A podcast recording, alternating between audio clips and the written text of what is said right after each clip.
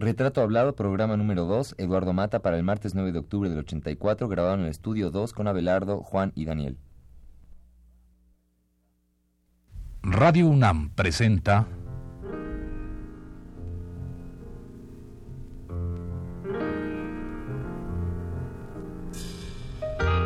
Retrato Hablado. Eduardo Mata.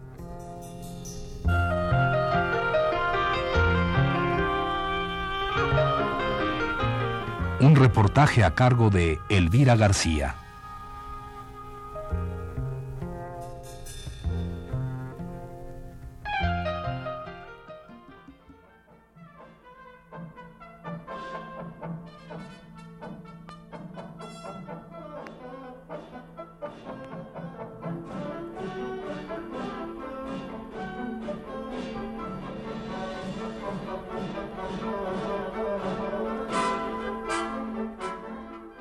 Arnold Schoenberg escribía el 2 de agosto de 1942 que de los 75 años que llevaba vividos, casi el 95% de su tiempo lo había dedicado a la música.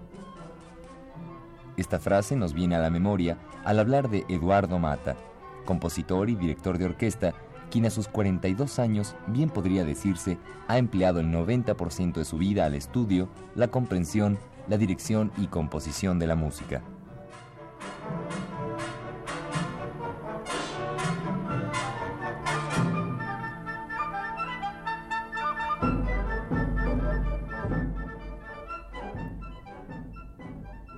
Tal y como nos lo hizo saber en el programa anterior, Mata se involucró desde temprana edad con la música. Sus primeras fuentes fueron las de los conciertos al aire libre en la ciudad de Oaxaca. Aquí volvemos a recordar a Schoenberg, quien confiesa que todas las composiciones que escribió hasta los 17 años estaban basadas en el repertorio de las bandas militares que tocaban en los parques públicos de Viena.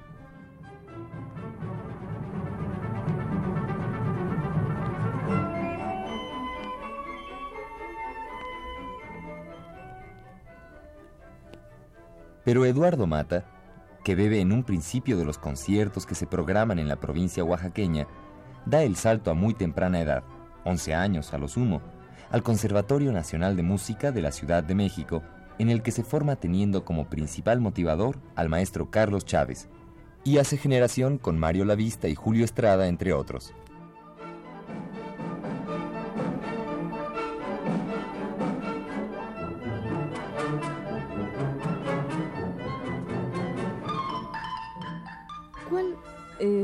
Sería su generación? ¿Cómo la ubica hoy y qué juicio crítico, además del que usted menciona en su famoso discurso de ingreso al Colegio Nacional, además del de rechazo tajante al nacionalismo, ¿qué juicio crítico puede usted hacer? O sea, ¿cuál era la característica que, que unía a, este, a, a su generación o que la une, si es que hay algo? Hay una dicotomía muy especial en un grupo reducido de músicos, algunos de ellos coincidimos en el taller de Chávez, otros no. Me refiero a gente como José Antonio Alcaraz, que nunca fue miembro del taller, pero con el que comparto algunas ideas al respecto. Por una parte, rechazamos el nacionalismo como escuela violentamente.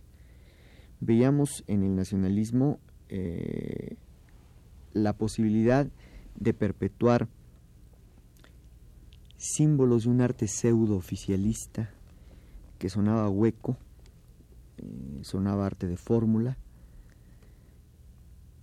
Eh, no nos sonaba plausible en ese momento, ni creo que nos siga sonando ahora.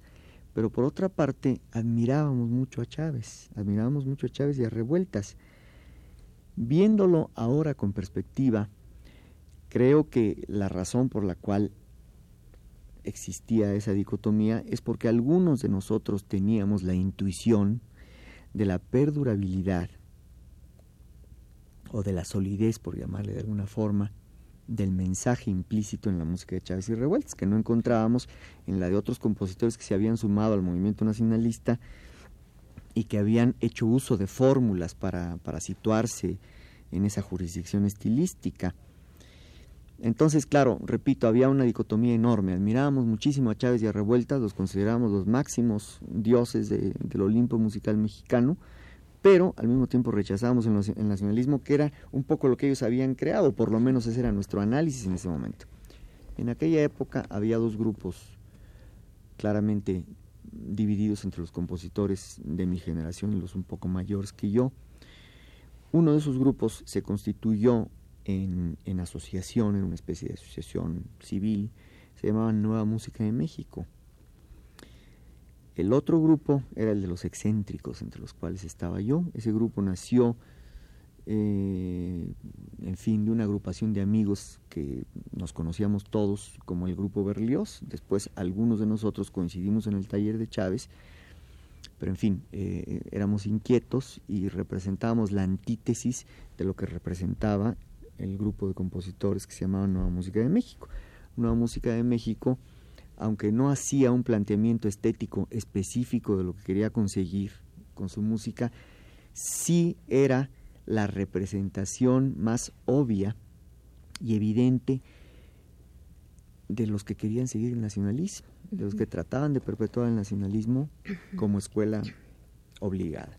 Entonces nosotros representábamos el internacionalismo, nos sentíamos orgullosos de tener nuestras antenas vueltas hacia Europa y a los Estados Unidos, nos jactábamos de estar muy bien informados, de tener las partituras de todo lo que se hacía en ese momento a todas partes del mundo. Y no me arrepiento de haberlo hecho así, creo que fue muy saludable ese momento. Solo que caíamos en una trampa en la que siguen cayendo los jóvenes de ahora, que es que no buscamos un contacto auténtico con nuestra tradición, Admirábamos mucho a Chávez y a Revueltas, pero precisamente en el momento en que tuvimos la capacidad de acercarnos a ellos, analizándolos exhaustivamente y tratando de llegar a la médula de, de, lo que es su estilo, o ambos estilos, ahí nos quedamos.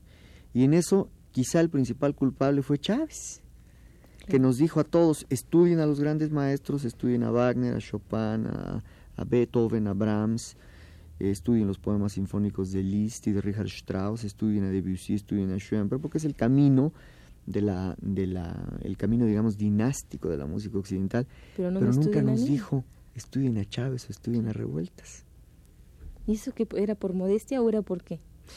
En gran parte por modestia, porque no hay que olvidar que Chávez 30 años antes hizo un grupo, hizo a un grupo de compositores, entre los cuales estaba Revueltas, Salvador Contreras, Eduardo Hernández Moncada, etcétera, que estudiaron con él.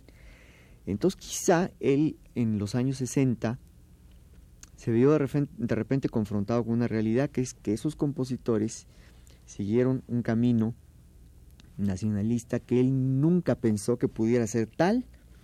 Entonces, al llegar a nosotros con 30 años de experiencia, no quería repetirla. No quería repetirla y quiso orientarnos por otros caminos. Él lo que pensaba es que, en fin, que, que el, que la individualidad de cada uno de nosotros tendría que ser la que, la que hablara y la que se expresara por sí misma para llevar nuestros lenguajes a sus máximas consecuencias. Pero él no pensó en todo este problema de identidad en el que seguimos unidos todos los mexicanos, del que tanto habla Octavio Paz y que es una de las razones de nuestro conflicto hasta la fecha.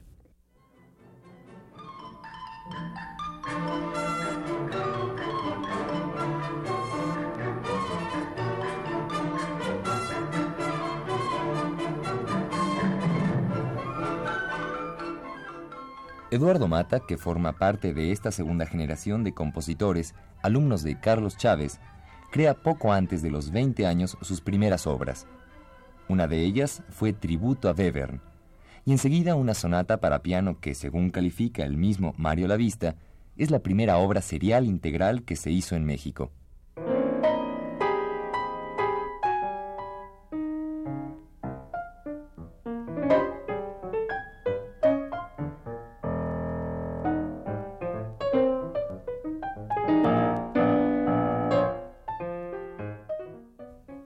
Para el maestro Mata, al igual que para otros compositores jóvenes, Carlos Chávez tuvo una influencia decisiva en su formación.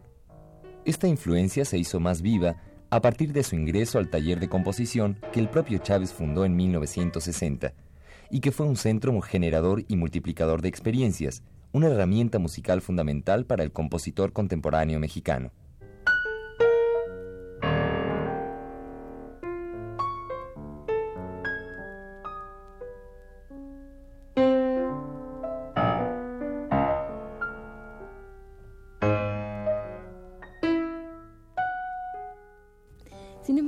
Pesar de que Chávez no decía estudien a revueltas y estudien a mí mismo, eh, ustedes estaban inquietos por, por descifrarlo, por analizarlo, por analizarlo. Pero era una inquietud empírica, porque no teníamos los instrumentos todavía. Si yo hubiese tenido a fines de los años 50 la capacidad técnica y el conocimiento que tengo ahora para poder haber analizado revueltas de Chávez entonces, probablemente la historia de mi vida profesional y mi lenguaje como compositor serían algo totalmente diferentes. Pero no fue así. En ese momento todo era el entusiasmo juvenil, pero no la base. Yo no tenía la capacidad analítica antes de conocer a Chávez para poder haberlo hecho. Yo me doy cuenta de la importancia de la trascendencia de la, de la tercera sinfonía de Chávez o de la o de la quinta sinfonía de Chávez o de Coagunáhuac de Revueltas mucho después. Me gusta esa música por intuición y siento que ahí hay algo que no hay en otros compositores mexicanos de la generación posterior o algunos de ellos incluso contemporáneos, como es el caso de Wizard y como puede ser el caso de Luis Andy, que está un poco entre los dos. Pero había en mí y en otros la intuición de aquello. Entonces, por intuición, por eso menciono antes que el asunto de la intuición tiene mucho que ver, porque después ya no es la intuición, después ya verificamos que sí, que efectivamente, que estos son los señores que representan la gran música de concierto de México, que son los, los que nos dan carta de naturalización en el concierto mundial de la música contemporánea. Pero cuando ustedes llegan a esta conclusión, es ya, bueno, no, no sé si es el término correcto, no, no es tarde precisamente, pero es ya un poco fuera de tiempo de, de cuando debieron haber hecho este análisis, que les debió haber dado fuerza o bases, en fin, este arraigo hacia, hacia la música, bueno, no nacional, hacia la música mexicana. Sí, definitivamente yo creo que fue demasiado tarde cuando nosotros empezamos ya a desarrollar nuestros lenguajes propios, Hablo de Quintanar, hablo de Humberto Hernández, hablo de Jesús Villaseñor, hablo de Mario Lavista. Quizá ya era un poco demasiado tarde. Yo creo que otra vez el problema estuvo en que, en que, en que Chávez no quiso comprometerse en ese sentido. Hay otro problema. Decía yo en, el, en las palabras del Colegio Nacional que la voz más fuerte en música en, en el pueblo de México ha estado en lo vernáculo en lo folclórico y lo sigo diciendo. Creo que es la voz más, más característica, más sincera, más natural y más lograda. Aunque eso tenga sus limitaciones, son formas menores y son formas primigenias. Eh, dudamos a veces que eso pueda llamarse arte, a veces no podemos llamarle más que artesanía, pero en fin, esa es la voz más auténtica que nosotros hemos producido en el terreno de la música. Tampoco en ese sentido, ni yo ni mis colegas de generación recibimos el menor estímulo. Yo aprendí a apreciar el folclore mexicano a través de un extranjero.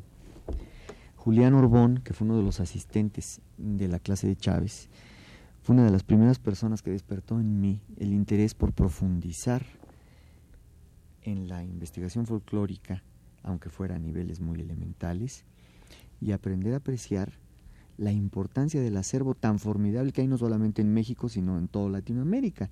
Y por supuesto, la influencia que tiene el mundo hispánico en todo esto, es la influencia capital, sin, sin, sin lo hispánico, ese folclore no se produce, toda la cosa vernácula simplemente no existiría. Entonces eso me llega tardíamente a mí, me llega, eh, me llega tan tardíamente que ya es, es imposible incorporarlo a lo que es mi personalidad como compositor.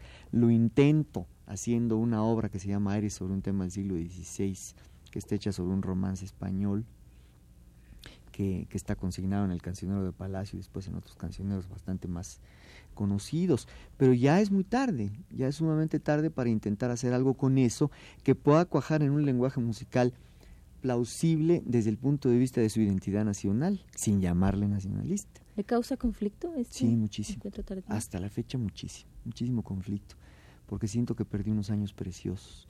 Y siento que si yo hubiese encontrado un lenguaje viable en ese momento, estaría tal vez más inclinado ahora hacia la composición que a la dirección de orquesta.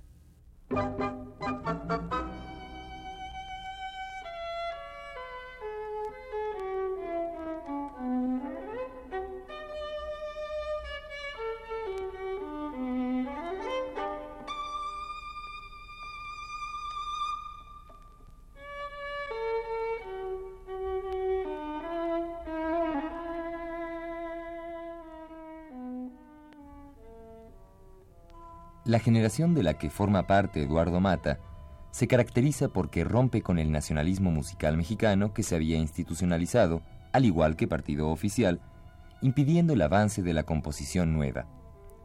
Revueltas, Ponce, Moncayo, Galindo y Chávez, entre otros, habían dado ya al medio mexicano su aportación. Le tocaba a la nueva gente impregnar de vida renovadora su movimiento.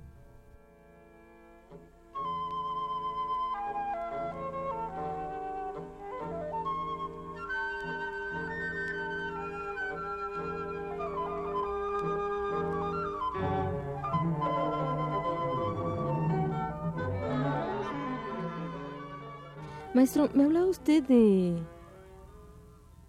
de un cierto sentimiento de culpa por no haber descubierto, recapacitado o analizado a tiempo a estos eh, grandes pues monstruos de la de la música nacional, ¿no? bueno, más bien de haber llegado tardíamente, a ello. Pues yo siento que, que ahora lo he hecho y que ahora sé el verdadero valor que es en mi propia perspectiva como intérprete, ahora que estoy mucho más inclinado al terreno de la interpretación que al de la creación musical. Lo he hecho y, en fin, tardíamente, pero espero que se refleje en mi, en mi actitud como intérprete, ¿no?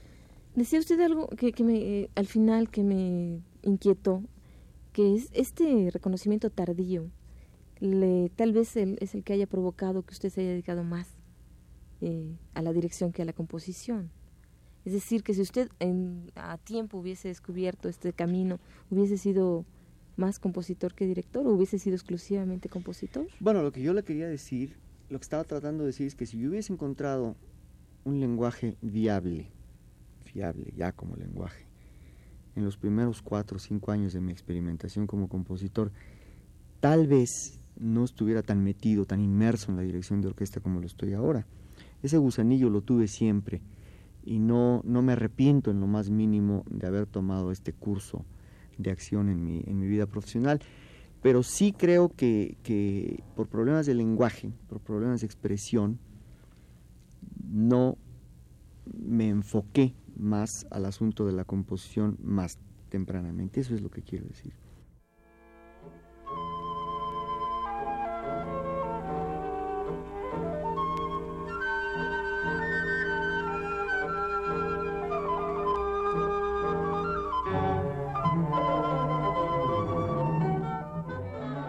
Julio Estrada, contemporáneo de Mata, a propósito del compromiso del músico actual en México, hace una reflexión acerca del desarrollo de la música a lo largo de los últimos 80 años. En su artículo titulado Ser y deber ser de la música en México, publicado en la revista Pauta, Estrada se pregunta,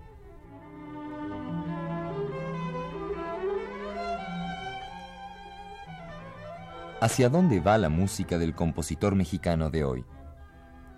Extiéndase esta pregunta a la que se programa en las orquestas y en los conjuntos dedicados a la ejecución musical, más interesados en la música europea que en la propia. Parece ser que la cultura mexicana actual no es otra cosa que un examen de conocimientos culturales en lugar de un examen de conciencia cultural.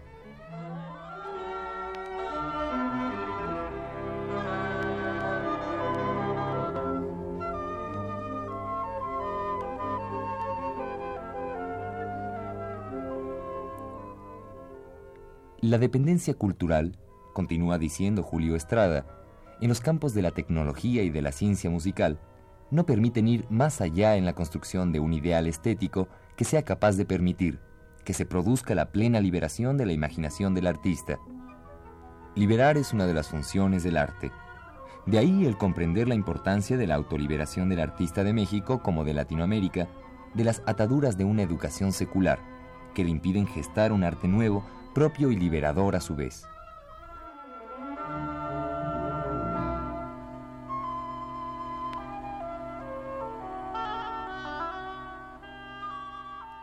De alguna manera conviven eh, en usted este, el compositor, el compositor ya, en fin, se da también, se da su tiempo, se da sus no compongo, pero estoy pensando todo el tiempo como pensaría un compositor. Estoy pensando en lo que haría cuando tuviera tiempo, cómo orquestaría esto, cómo orquestaría aquello. Si yo hiciera una obra orquestal, qué tipo de orquestación le daría. o qué tipo de enfoque o qué duración, en fin, estoy pensando todo el tiempo en términos de compositor. Creo que la huella que me dejó mi formación eh, tiene hasta la fecha un efecto capital en mi función como intérprete. Pienso como compositor y en el momento de recrear una partitura me sitúo no ante la partitura, sino desde la partitura, que creo que es la única forma eh, viable y, práctica de poderle comunicar algo al oyente. Maestro Mata, y llega un momento en que usted tiene que tomar una determinación entre ser director de orquesta y, en este caso, dirigir. ¿Por qué, por qué decidió ser director? ¿qué, qué, había detrás de toda una decisión? Dos cosas. Una decisión muy consciente de seguir un camino para el que mis compañeros y toda la gente a mi alrededor, mis maestros, me dijeron que tenía una disposición específica y probablemente la frustración del lenguaje del que hablábamos antes. Claro, un poco también es una trampa de las circunstancias, porque en la medida que yo me fui, me fui metiendo a la dirección de orquesta, se empezaron a multiplicar los compromisos y las responsabilidades. Obviamente, cuando uno dirige eh, como director huésped por ahí algunos pocos conciertos al año, no es igual que cuando uno se ve objeto de una responsabilidad mayor con un público cautivo, como es el público de suscriptores o de abonados, como pudo serlo el público de la universidad en los, en los años, en los últimos años 60 y primeros 70, o como pudo serlo el público de Guadalajara cuando fui director de esa orquesta, o como lo es ahora el público de la orquesta de Dallas que es un público, como le digo, cautivo, permanente, suscrito a la orquesta al que, al que yo me debo. Me debo no por razones económicas, sino porque tengo la función de educarlos, porque tengo la función de, de mostrarles un repertorio. Hay mucho de, de, educación en eso, aunque en el ambiente norteamericano esto se niegue y se vea o se quiera ver a la música básicamente como entretenimiento, pero la verdad de las cosas es que para que uno pueda llegar a hacer lo que quiere, tiene que llevar de la mano al público. Entonces, todos esos compromisos y obligaciones van creando una trampa de la que después es muy difícil salirse. No solamente por razones prácticas, sino porque se van creando en uno otro tipo de inquietudes.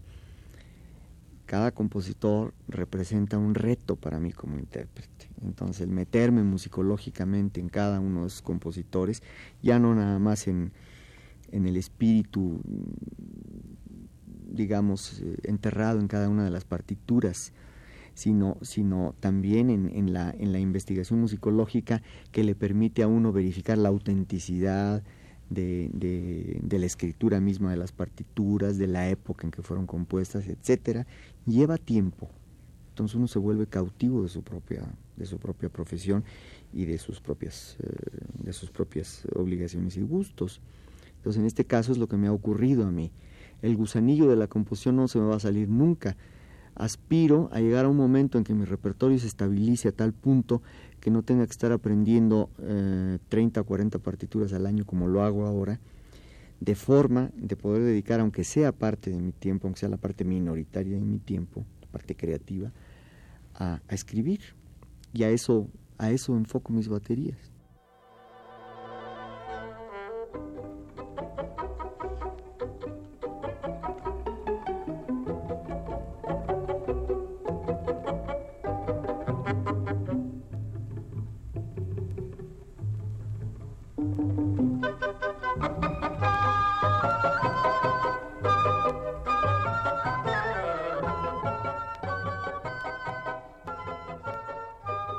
Fue la segunda parte de la serie, dedicada al compositor y director de orquesta Eduardo Mata.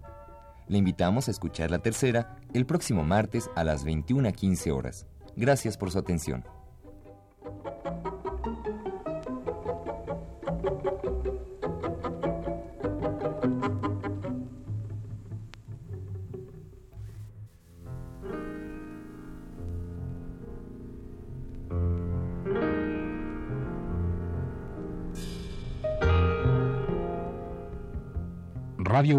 Presentó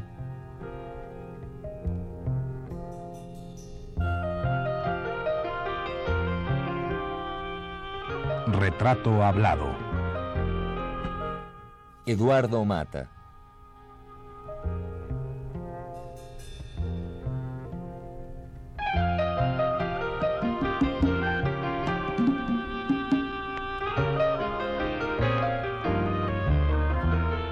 Un reportaje a cargo de Elvira García.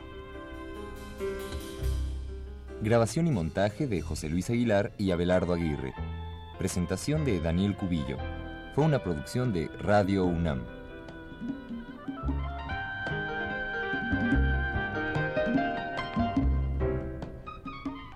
Escuchamos en este programa Sonata para piano y Aires sobre un tema del siglo XVI, composiciones de Eduardo Mata.